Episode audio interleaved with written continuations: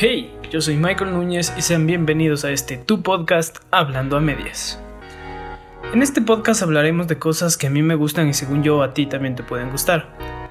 Es un espacio en el cual podré desarrollar varias ideas que tengo acerca de la vida y el nombre de Hablando a Medias viene a que en este espacio podremos hablar con sinceridad para estar literalmente en medias y tengamos completa confianza ustedes y yo. Sin extenderme más, les invito a quedarse sin sus zapatos, estar cómodos en medias y vamos a empezar. El día de hoy a mi tema le puse de nombre Perdonar no es natural. Y bueno, la verdad sé que el día de hoy quiero hablar un poco de el perdón. Y sé que tal vez sea algo de lo que todos sepan, pero quiero contarles varias cosas, pero quiero contarles varias historias para poder llegar a una idea que tengo. La verdad es que pienso que el perdón no es algo fácil. Sé que el perdonar puede ser algo muy difícil para muchas personas, pero no me quiero adelantar, así que les contaré la primera historia. Hace algunos años, en el 2003 más o menos, un hombre estaba siendo juzgado por haber matado a muchísimas mujeres. Y pues este personaje se declaró culpable en ese juicio. Decidió aceptar todo lo que había hecho. Y entonces los familiares de varias mujeres que él asesinó podían acercarse al juzgado y decirle lo que ellos pensaban. Por lo general maldecían su vida o le decían que se vaya al infierno y muchas palabras más que solo le decían, o sea, solo intentaban lastimarlo. Pero este señor nunca movió ni una sola ceja al momento de, de que las personas les decían estas palabras, ni tampoco cuando fue juzgado por el juez. O sea, nunca mostró ni un solo sentimiento de culpa ni remordimiento. Hasta que se paró el padre de una chica que fue asesinada por este hombre. Eh, lo miró a la cara y le dijo que es muy difícil para él hacer esto, pero que lo debe hacer para poder vivir tranquilo. Le dijo que muchos le odian, muchos de los que estaban ahí le odian y que lo maldicen, pero que él decide perdonarlo.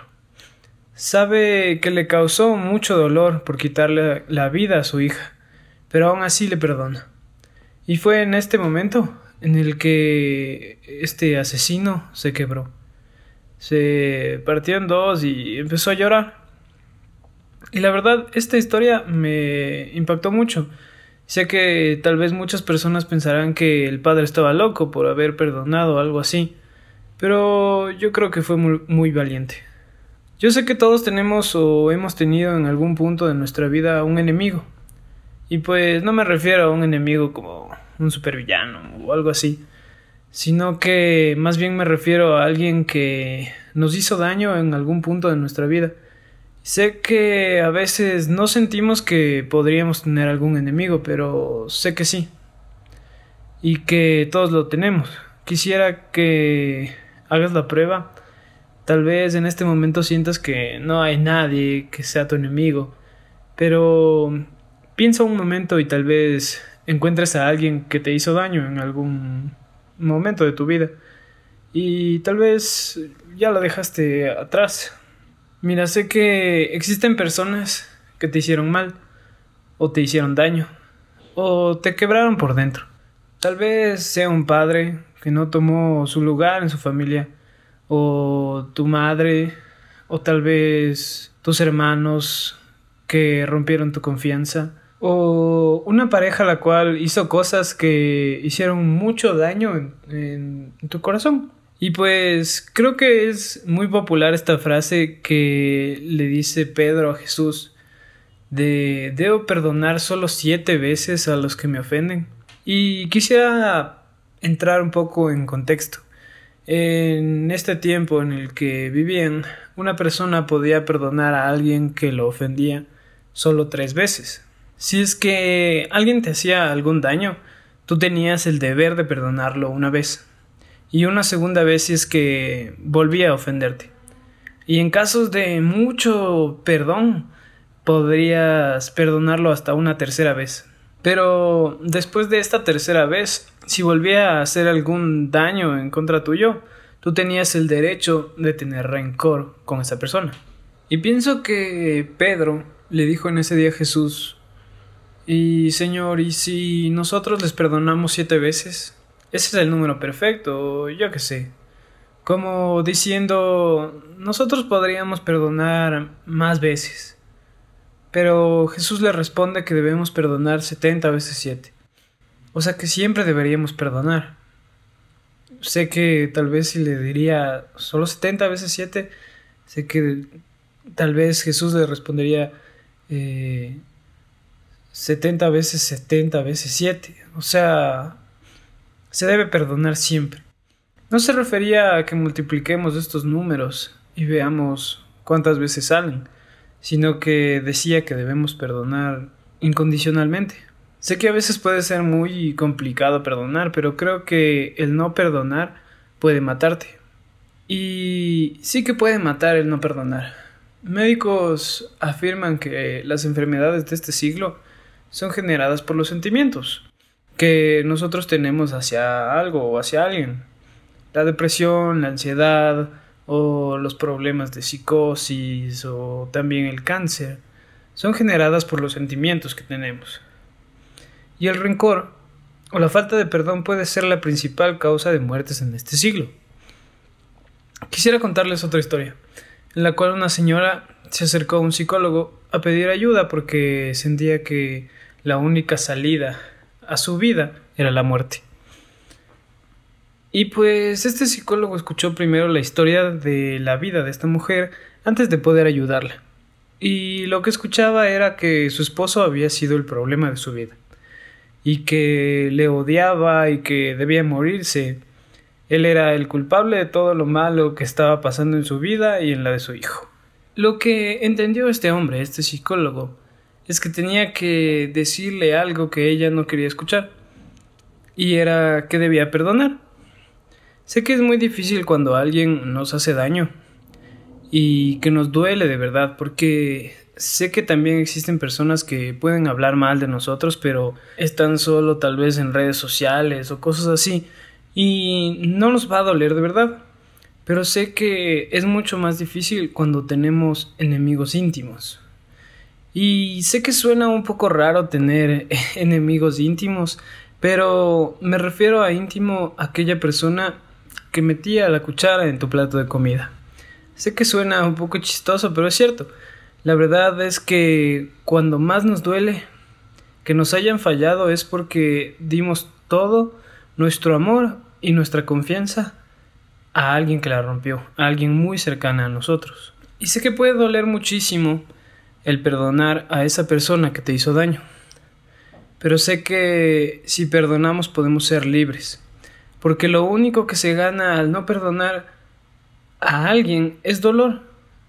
Y nos duele que nos hayan hecho eso, y nos duele que no se haga justicia, y nos duele que a esa persona ni siquiera le interese, o que ni siquiera esté pensando en ese mal que nos, que nos afectó, que nos hizo. Siento que muchas veces la persona que ofende o que ofendió no va a pensar en lo que te hizo, no va a sentir que estás mal, ni va a hacer nada que para que te sientas mejor. Por eso mismo siento que el perdón no le ayuda a quien es perdonado, sino a quien perdona. Quisiera contarles de un castigo que fue creado por los romanos los romanos tenían los peores castigos creados en la humanidad, como el castigo de la muerte por crucifixión. Pero existía otro castigo del que quiero contarles, y es el castigo que se daba a los asesinos.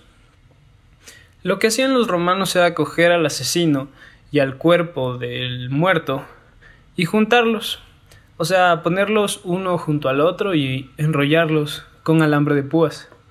Esto hacía que el asesino se lastime cada vez que se movía, abriendo heridas en su cuerpo para que de esta forma su cuerpo se infecte o se intoxique con la descomposición del cuerpo de la víctima. Y sé que suena como un castigo muy feo, pero pensé mucho en esto, y cuando no perdonamos a alguien, somos ese asesino que está siendo infectado por su rencor. Y cada vez que recuerdas ese mal que te hicieron, te lastimas más y más y así el rencor ingresa en ti y te está matando. Piensa por un momento en esa persona que te hizo daño y déjala ir.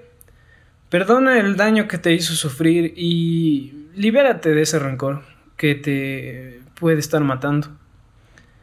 Que está haciendo que te deprimas o que te enfermes y que te hace que sentir que la vida no tiene sentido. Sé que si yo tuviera un auto y se lo prestara a un amigo y cuando regrese veo que mi carro esté chocado y que cuesta mucho repararlo, sería muy difícil yo decirle, bueno, ándate, no pasa nada, te perdono y ya. Sé que probablemente le diría que me pague y que está bien que le perdono, pero aún así debe arreglar todo lo que se rompió. Pero Dios quiere que te olvides de ese daño hecho y del costo que tiene arreglar el daño. Sé que puede sonar absurdo que yo tenga que pagar el daño que me causó alguien más, pero el único que va a recibir el beneficio seré yo mismo al perdonar y olvidar, porque de esta forma seré libre y no tendré que cargar con ningún rencor. Sé que si alguien me hizo daño, rompió algo dentro de mí, es muy complicado perdonar. Pero no hablo de que una relación vuelva a ser como antes. No creo que vaya a ser así, pero el único que seguirá roto o sin arreglar, si no perdona, seré yo mismo. No te pido que vayas donde esa persona que te rompió y le pidas que te arregle o que te pague por los daños ocasionados. Lo que digo es que Dios quiere que perdonemos y Él va a arreglar lo que está dañado. Sé que suena un poco loco, pero como decía el tema, perdonar no es natural. No lo es porque es sobrenatural. El perdón tiene unas dimensiones superiores que van a hacer que yo sea libre y que deje de vivir con eso que me está matando. Aprendamos a perdonar y empecemos a liberarnos, a vivir mejor y de forma saludable. Aprendamos a perdonar. Y bueno, muchas gracias por haberme escuchado el día de hoy. Eso es todo y espero que les haya gustado mucho este episodio. Recuerden que esto fue Hablando a Medias, tu podcast. Y bueno, me encantaría que pudieras compartir este episodio con quien tú quieras. Y espero que hayas disfrutado este momento en tus medias. Si deseas puedes seguirme también en mi Instagram y mi Instagram personal y en mi Instagram del podcast, hablando a medias podcast. Y muchísimas gracias por escuchar. Yo soy Michael Núñez y nos vemos en un próximo podcast. Hasta luego.